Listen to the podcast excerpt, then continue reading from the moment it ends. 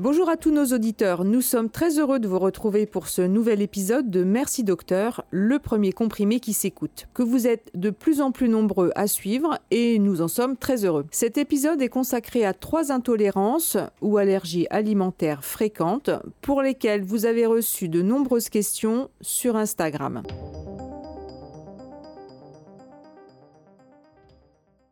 Bonjour docteur Beribi. Bonjour Clara. Alors, vous allez nous parler de l'intolérance au lactose. Qu'est-ce que c'est exactement? Le lactose, c'est le principal sucre du lait. Et en temps normal, il est digéré par une enzyme qui est produite par l'intestin et qu'on appelle la lactase. Alors cette enzyme va permettre de décomposer le lactose, qui provient donc de l'alimentation, en deux sucres, le glucose et le galactose, qui peuvent ensuite être facilement absorbés par l'intestin.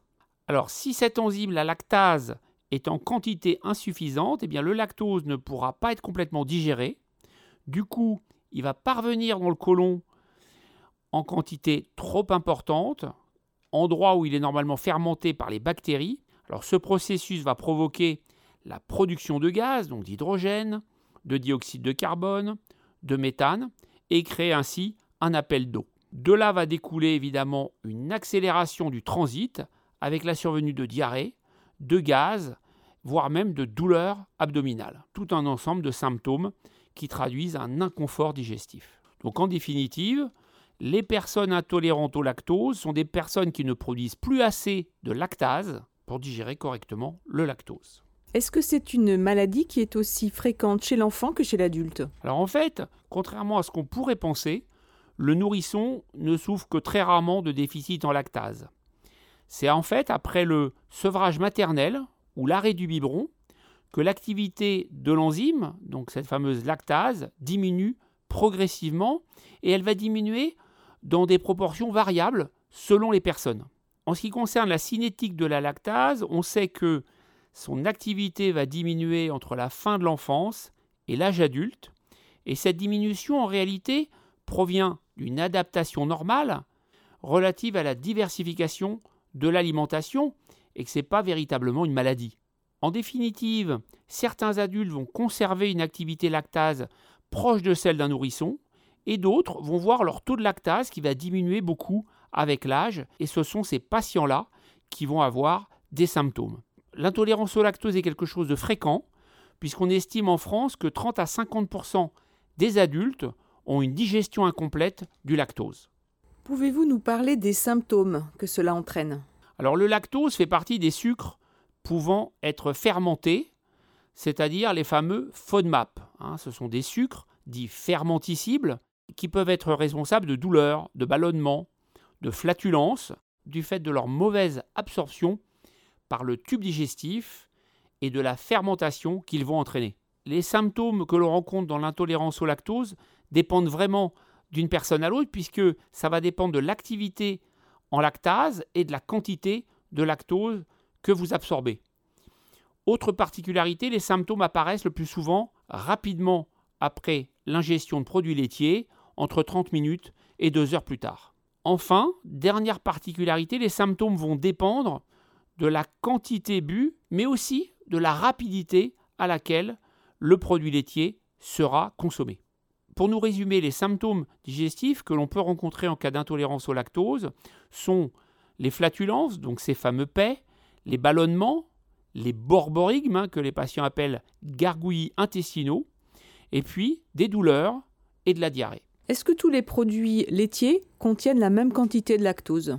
Non, en effet, tous les produits laitiers ne contiennent pas la même quantité de lactose. Et d'ailleurs, c'est une erreur que je vois souvent en consultation avec des patients qui me disent qu'un naturopathe leur a dit d'arrêter tous les produits laitiers parce qu'ils étaient intolérants au lactose. Souvent d'ailleurs, je constate cela après que le patient ait fait des tests d'allergie alimentaire, qui sont des tests, comme je vous l'ai déjà indiqué dans Flop 5 des examens inutiles, des tests qui n'ont aucun intérêt clinique. Alors à titre d'exemple, dans le lait entier ou écrémé, on va trouver 4,6 g de lactose pour 100 g, dans la crème fraîche, 3,4. Mais par contre, dans les fromages type camembert, il n'y aura que des traces et dans le beurre, des quantités extrêmement faibles. Donc cela n'a pas de sens en fait de dire aux patients d'arrêter de consommer tous les produits laitiers, puisque certains ne contiennent quasiment pas de lactose. Donc en consultation, lorsque je vois un patient pour ce type de problème, je lui demande de continuer à manger du beurre, des fromages à pâte molle, type camembert, ou des fromages à pâte ferme. Quant au yaourt, c'est vrai qu'ils contiennent une quantité importante de lactose, mais en fait, comme c'est des produits fermentés, en général, ils sont très bien tolérés. Est-ce qu'il peut y avoir des facteurs déclenchants? Oui, et c'est un élément intéressant puisqu'en fait, c'est un élément peu connu. L'intolérance au lactose peut être effectivement secondaire à une inflammation ou une infection, par exemple dans le cadre d'une gastroentérite, dans le cadre d'une maladie cœliaque ou dans le cadre d'une parasitose type giardiase. Et à ce moment-là, l'atteinte de la muqueuse intestinale va faire que le patient, pendant cette période-là, va être plus ou moins intolérant au lactose. Et en fait, au fur et à mesure des semaines, la muqueuse se réparant, cette symptomatologie va disparaître. Je précise un point, l'intolérance au lactose ne doit pas être confondue avec le syndrome de l'intestin irritable, car les symptômes sont très voisins. Et d'ailleurs, nous avons consacré l'épisode 3 de la première saison de Merci Docteur au S2I. Et est-ce que c'est la même chose que l'allergie au lait de vache? Alors non, pas du tout, c'est complètement différent. D'abord, il faut préciser que l'allergie au lactose n'existe pas. Il faut donc distinguer l'intolérance au lactose et l'allergie au lait de vache, mais en fait, cette allergie est une allergie aux protéines du lait de vache. Autre différence, l'intolérance au lactose n'entraîne pas de complications, contrairement à l'allergie aux protéines du lait de vache qui fait intervenir une perturbation du système immunitaire et peut entraîner donc différents symptômes au-delà de la sphère digestive. Alors quand on parle d'intolérance aux protéines du lait de vache, on parle en fait de caséine, puisque la caséine c'est la protéine principale, majoritaire des protéines du lait. On la trouve bien évidemment dans les produits laitiers, mais également dans beaucoup de suppléments nutritionnels comme les poudres pour bébés, les substituts de repas de régime hyperprotéiné ou également dans les compléments protéinés que prennent les sportifs ou les culturistes. Je ne détaillerai pas dans cet épisode l'allergie aux protéines du lait de vache du nourrisson et de l'enfant, puisque nous avons consacré les épisodes 2 et 3 de la saison 2 à ce sujet, entre autres. Mais je peux dire simplement que, effectivement, l'allergie aux protéines du lait de vache va entraîner des symptômes digestifs, mais aussi des symptômes respiratoires, congestion nasale, toux, éternuement. Ça peut entraîner également des bronchites, voire des sinusites, également des crises d'asthme. Et puis il peut y avoir également des effets dermatologiques tels qu'un urticaire ou un eczéma atopique. Alors comment faites-vous le diagnostic d'une intolérance au lactose? Plusieurs tests biologiques existent, la mesure de la glycémie après prise de lactose ou le test respiratoire à l'hydrogène. Mais pour vous dire les choses, ce sont des tests que je prescris jamais, puisqu'en fait, la médecine est à mon sens faite de choses simples et de bon sens. Et en pratique, quand je vois un patient en consultation, dans la très grande majorité des cas, il a identifié par lui-même qu'il tolérait pas bien le lait, que quand il en prenait, il avait des symptômes digestifs, et il l'a exclu de son alimentation. Alors là, c'est là que je vais lui préciser que, certes, le lait de vache, le fromage blanc, la crème fraîche doit être évité, mais en revanche, il peut parfaitement consommer des fromages à pâte ferme ou molle et du beurre. Donc en pratique, ces tests de recherche d'intolérance au lactose me paraissent totalement inutiles. Quel traitement proposez-vous à vos patients qui souffrent d'intolérance au lactose?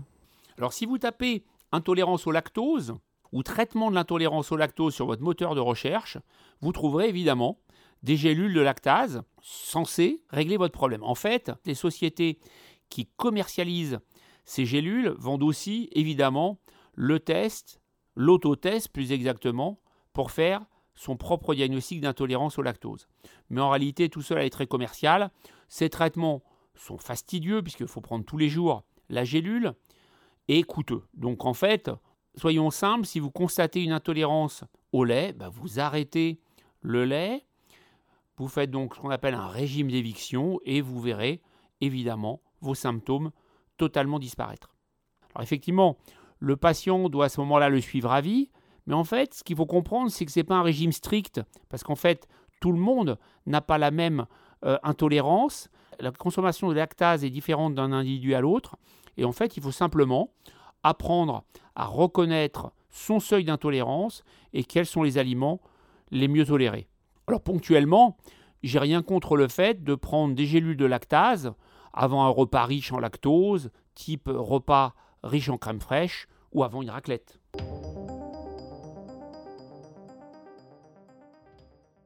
Dernier thème que vous vouliez aborder dans cet épisode, c'est l'intolérance à l'histamine. Alors, qu'est-ce que c'est exactement? Alors effectivement, l'intolérance à l'histamine, j'ai voulu en parler parce que c'est très mal connu. Assez peu de médecins connaissent cette, euh, cette intolérance-là, qui touche quand même près d'un pour cent de la population. Alors, d'un point de vue scientifique, ce qu'il faut comprendre, c'est que c'est la différence entre l'intolérance et l'allergie. L'allergie, ça va être le résultat d'une réaction anormale du système immunitaire, alors que l'intolérance, c'est une réaction à une substance qui va entraîner différents symptômes. Voilà la différence entre allergie et intolérance. L'histamine a comme principale fonction de détruire les substances étrangères qui vont pénétrer dans notre organisme. Alors cette substance chimique, qui est l'histamine, peut être fournie par l'alimentation, mais peut être aussi synthétisée par des cellules. C'est des cellules qu'on appelle globules blancs, une variété particulière comme les mastocytes, qui vont donc libérer cette fameuse histamine dans certaines circonstances, et en particulier chez des patients allergiques, par exemple les asthmatiques. Donc il peut y avoir un excès d'histamine dans l'organisme par les aliments eux-mêmes ou bien par des libérateurs d'histamine qui vont induire donc la sécrétion d'histamine par les cellules du corps.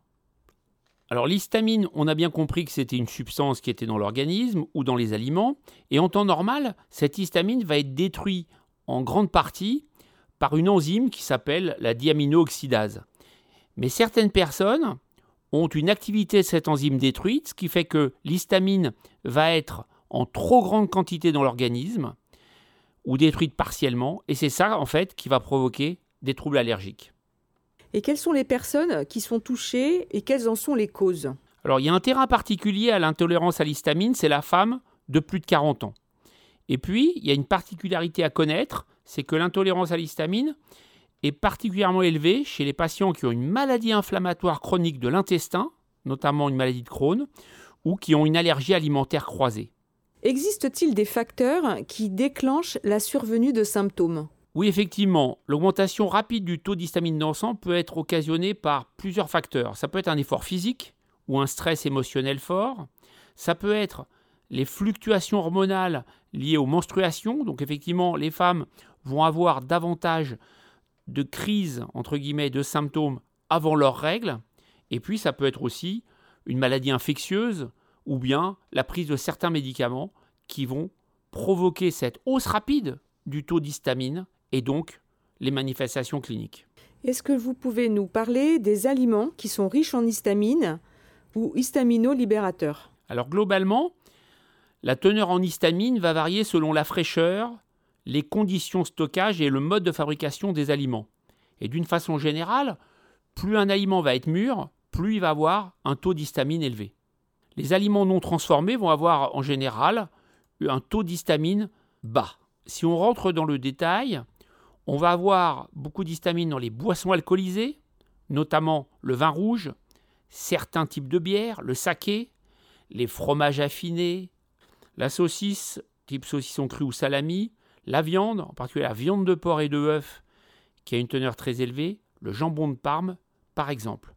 Il y a aussi les poissons, maquereaux, anchois, thon, marinés, tout ça, ça va favoriser l'histamine. La liste est longue, on peut citer également le café, la poudre de cacao, ainsi que certains fruits, comme la fraise, framboise ou le kiwi. Il faut aussi avoir à l'esprit que ça peut être dans toutes les sortes de noix et, plus difficile à identifier, les exauceurs de goût et les colorants. Est-ce que vous pouvez nous décrire les troubles d'intolérance à l'histamine? Un taux brutalement élevé d'histamine dans l'organisme va entraîner plein de symptômes différents. Alors ça peut être des symptômes au niveau de la peau, une rougeur, une démangeaison, même des plaques urticariennes. Ça peut être des fois des symptômes un petit peu nerveux, c'est-à-dire maux de tête, sensation de chaleur, migraine. Ça, c'est un grand classique, la migraine, liée à l'histamine. Il peut y avoir également des voies respiratoires touchées, c'est-à-dire un écoulement nasal, des difficultés un petit peu à respirer, voire des crises d'asthme. Et puis, N'oublions pas le tube digestif, ballonnement, diarrhée, nausée, vomissement, parfois douleur abdominale, peuvent être entraînés par l'histamine et c'est à connaître parce que un certain nombre de patients, des fois, sont diagnostiqués syndrome de l'intestin irritable, alors qu'en fait, ils ont une intolérance à l'histamine. Alors, plus rarement, il peut y avoir des signes cardiovasculaires, chute de la tension, un pouls qui s'accélère, voire des palpitations. Alors, comment faites-vous ce diagnostic d'intolérance à l'histamine? Stricto sensu, pour faire un diagnostic d'intolérance à l'histamine, on peut faire un test de provocation orale contrôlé, c'est-à-dire qu'on va tester l'aliment ou les aliments et ça va déclencher les symptômes et on va avoir ainsi la preuve. Mais en fait, en pratique, c'est quand même relativement compliqué à réaliser, surtout en ce moment. Alors, on va faire des examens de sang, on va mesurer le taux d'histamine dans le sang, qui va être élevé, surtout en période de crise. On va mesurer également l'activité de la diaminooxydase, qui est cette enzyme qui est en quantité trop peu importante chez les patients intolérants à l'histamine. Alors si on ne veut pas faire d'examen, il y a une autre possibilité qui est le régime d'éviction. Donc on va donner au patient une liste des aliments riches en histamine. On va lui demander de les supprimer pendant 4 semaines et on va voir si ces symptômes, par exemple digestifs ou bien ORL, vont disparaître. Quel est le traitement que vous proposez en cas d'intolérance à l'histamine? Lorsqu'on est devant une situation d'intolérance à l'histamine avérée, il y a des règles, si vous voulez, alimentaires à respecter. Déjà, toujours consommer les aliments tout juste sortis du réfrigérateur. Donc il ne faut pas les sortir à l'avance et il ne faut pas les laisser tempérer. Globalement, il ne faut pas manger d'aliments trop mûrs, il faut éviter les aliments en conserve. Globalement, par rapport à l'alcool, il faut éviter d'en consommer au moment du repas ou bien dans la période juste avant ou juste après. Par contre, à distance, c'est préférable, ça évite l'accumulation avec les aliments eux-mêmes. Et je vous conseille d'éviter le vin rouge et la bière blanche. Il faut éviter également les aliments ayant subi un processus de maturation important, par exemple la choucroute, le fromage bien fait. Et puis vous allez privilégier plutôt le poisson frais au poisson fumé, séché ou salé. Si vous consommez du poisson, rincez-le bien avant de le préparer, puisque l'histamine est soluble dans l'eau. Point important à connaître. Alors, autre point à connaître, ni la cuisson ni la congélation ne vont modifier la teneur en amines biogènes, donc c'est-à-dire l'histamine, des aliments. Donc c'est pas parce que vous allez les cuire que ça va changer quelque chose. Donc en pratique, les grandes règles c'est de consommer des légumes et des fruits frais, la viande fraîche non marinée, des céréales, des pâtes, vous pouvez consommer du lait, des produits laitiers, tous les jus de fruits à base d'agrumes et tous les jus de légumes. Vous pouvez consommer également des tisanes, du thé vert. Et puis, au niveau alcool, les bières à fermentation basse, les eaux de vie claires, type vodka, rhum. Sur le plan des vins, évitez le vin rouge et consommez plutôt des vins blancs. Est-ce que les patients peuvent prendre des médicaments quand ils ont une intolérance à l'histamine? Tout d'abord, si un diagnostic d'intolérance à l'histamine a été posé, il faut toujours en parler à votre médecin traitant et en parler à votre chirurgien ou avant tout acte d'anesthésie. Ça, c'est très important. Si vous avez eu des symptômes, notamment sur le plan cardiaque ou respiratoire, il faut toujours que vous ayez sur vous un kit d'urgence qui vous aura été prescrit par votre allergologue ou par votre médecin traitant. Il y a également une liste de médicaments à connaître qui peuvent déclencher des crises. Il y a la morphine, donc, qui est un antalgique puissant, comme vous le savez. Le dextran, qu'on utilise pour le remplissage vasculaire, c'est-à-dire si quelqu'un a une baisse tensionnelle ou un choc. Et donc, c'est important toujours de le signaler et même d'avoir une carte sur vous signalant votre intolérance à l'histamine. Je tiens à souligner un point par rapport aux curarisants, donc qui sont ces médicaments qu'on utilise lors d'une anesthésie générale, lorsqu'on fait une intervention un petit peu lourde, hein, pas lors d'une endoscopie, mais lors d'une intervention sur l'abdomen ou le thorax, eh bien ces curares peuvent entraîner un choc anaphylactique, c'est-à-dire en quelque sorte un arrêt cardio-respiratoire, et à ce moment-là, il faut évidemment réagir très rapidement pour régler la situation. Ce qui veut dire en pratique que si vous êtes intolérant à l'histamine, il faut systématiquement, encore une fois, bien penser à le signaler à votre médecin, à votre chirurgien et à votre anesthésiste. Sur le plan purement thérapeutique, si malgré les mesures diététiques, vous faites quand même des épisodes d'intolérance à l'histamine, à ce moment-là, vous pouvez utiliser des antihistaminiques qu'on appelle anti-H1 type Aerius, qui sont très efficaces dans ce type de pathologie.